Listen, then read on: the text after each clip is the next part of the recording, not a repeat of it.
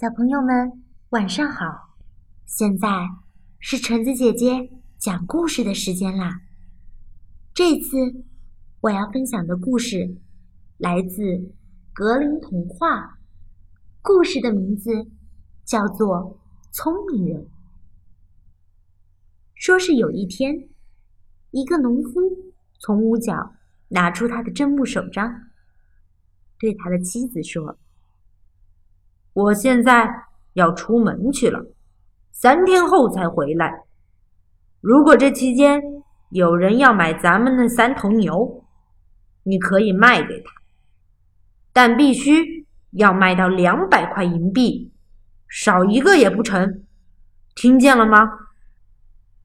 妻子回答说：“你只管放心去吧，我一定会照你的话好好做的。”丈夫说：“我还真有些不放心你呢。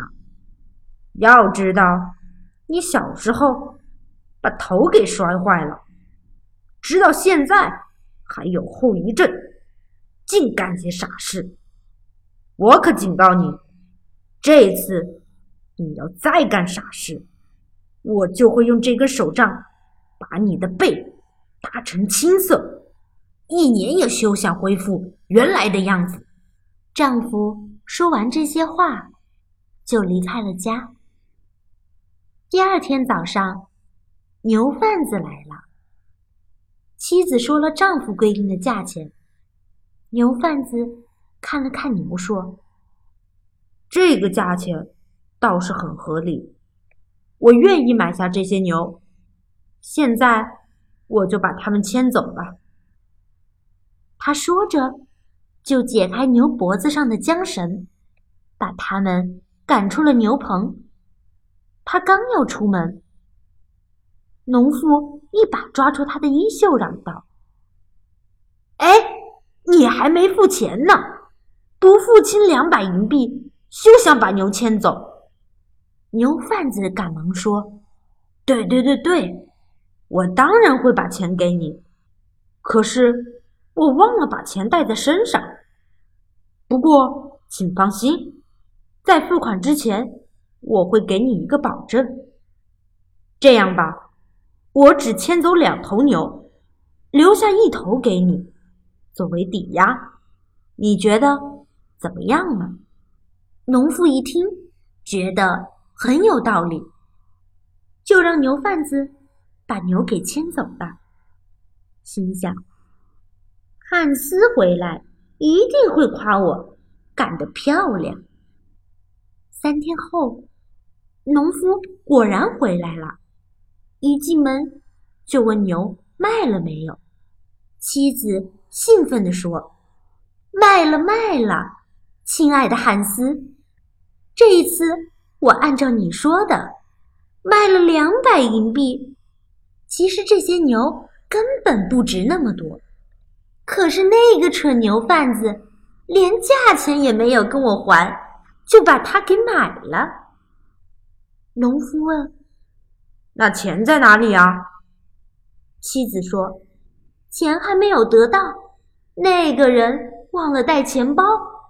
不过他会送回来的，因为他留下了最好的抵押品。”嗯，他留下了什么作为抵押呢？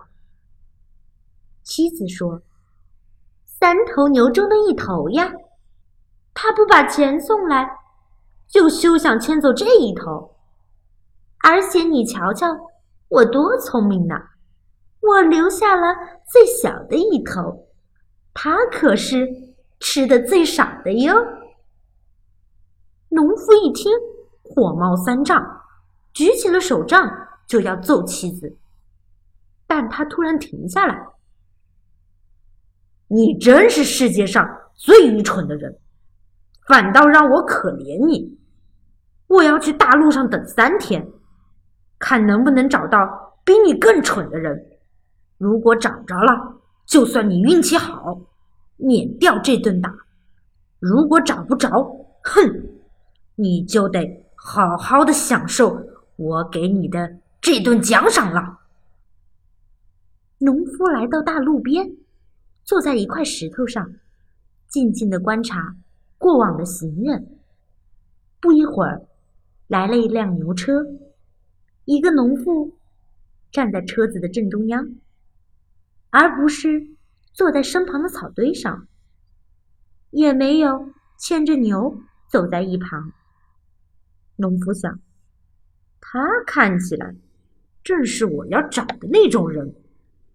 于是，农夫便从石头上跳了下去，像头脑有毛病似的，在农夫的车前跑来跑去。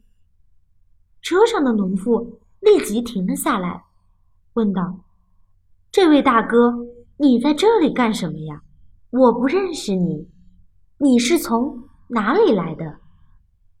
农夫说：“我，我，我是不小心从天上掉下来的，现在不知道该怎么回去。